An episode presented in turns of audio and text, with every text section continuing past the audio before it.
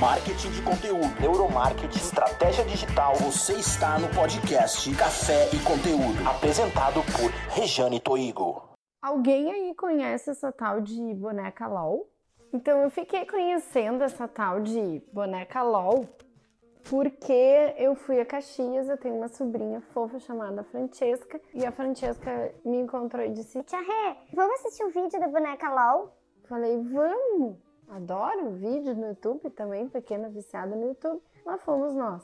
Quando eu comecei a assistir o vídeo, eu fiquei impressionada, porque é o seguinte: é uma boneca que vem dentro de uma bola e cada partezinha da boneca, o óculos, a bolsinha, o sapatinho, o vestidinho, a boneca, elas vêm dentro de um pacotinho. Então a criança ela ganha aquela bola e aí ela abre o pacote da bola e dentro tem um monte de pacotinhos para ela ir abrindo e ganhando, né, e obtendo a roupinha da boneca, as coisinhas da boneca. Gente, eu fiquei chocada, sabe por quê? E quando eu comecei a assistir os vídeos da boneca LOL junto com a Francesca, eu não conseguia parar de assistir os vídeos. Eu ficava olhando aquilo e daí eu queria ver mais um vídeo, daí eu queria ver, e daí era. Abria a boneca e aí tinha outra cor de pacote, aí abria mais, e aí vinha, e aí eu queria ver como é que era a sapatinha. E aí eu fiquei pensando, é uma doideira. O que, que acontece no cérebro da criança? Mesma coisa que aconteceu no meu. O fator surpresa, ou o desejo de ver o que tem dentro daquele pacotinho, desencadeia a liberação de uma substância chamada dopamina.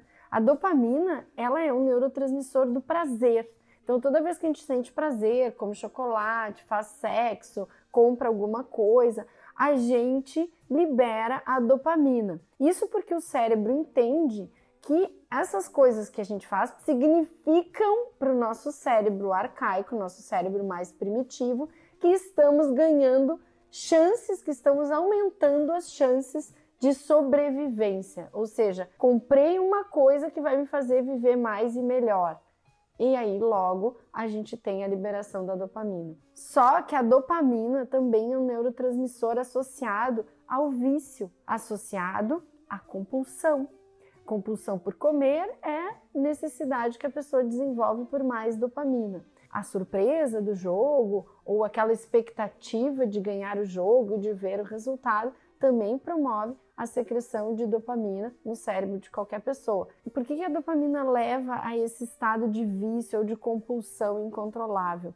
Porque normalmente, quando a gente come, a gente tem aquele prazer, depois para sentir um prazer igual, a gente talvez precise comer um pouco mais ou comprar. Quando a gente entra no jogo de comprar coisas, de colecionar coisas, a gente precisa sempre mais, porque para sentir o prazer inicial da dopamina, a gente precisa de mais dopamina, ou seja, a gente precisa aumentar o estímulo para que a mesma quantidade de dopamina nos dê essa mesma sensação de felicidade. E é isso que está acontecendo no cérebro dessas meninas, porque a maioria é meninas. Então elas estão se viciando na dopamina, no prazer de abrir um pacote e não no prazer, na sensação mais duradoura e mais educativa de brincar com aquele brinquedo. Isso é interessante para quem? Isso é interessante para quem vende o brinquedo, porque toda venda ela se utiliza da nossa necessidade de dopamina para então concretizar essa venda. Só que no caso da boneca LOL, me parece que isso transcende um pouquinho. Os vídeos do YouTube já aliciam as crianças nesse desejo por essa boneca e a boneca custa caro. Eu não tô aqui para falar do preço da boneca e nem do, das artimanhas que o marketing da boneca está usando.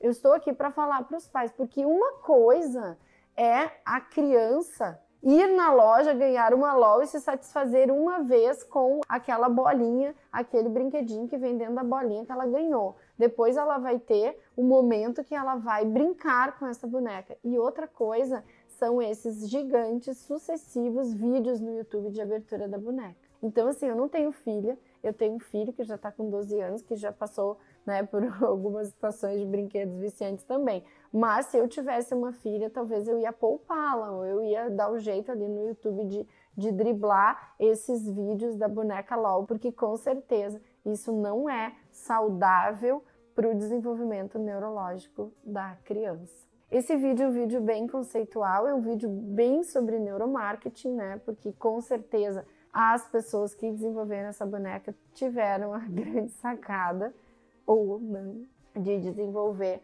uma, um operacional ali para a boneca que afeta diretamente a decisão da criança, que deixa a criança realmente muito afim de abrir pacotinhos e isso vai estimular o consumo desse objeto.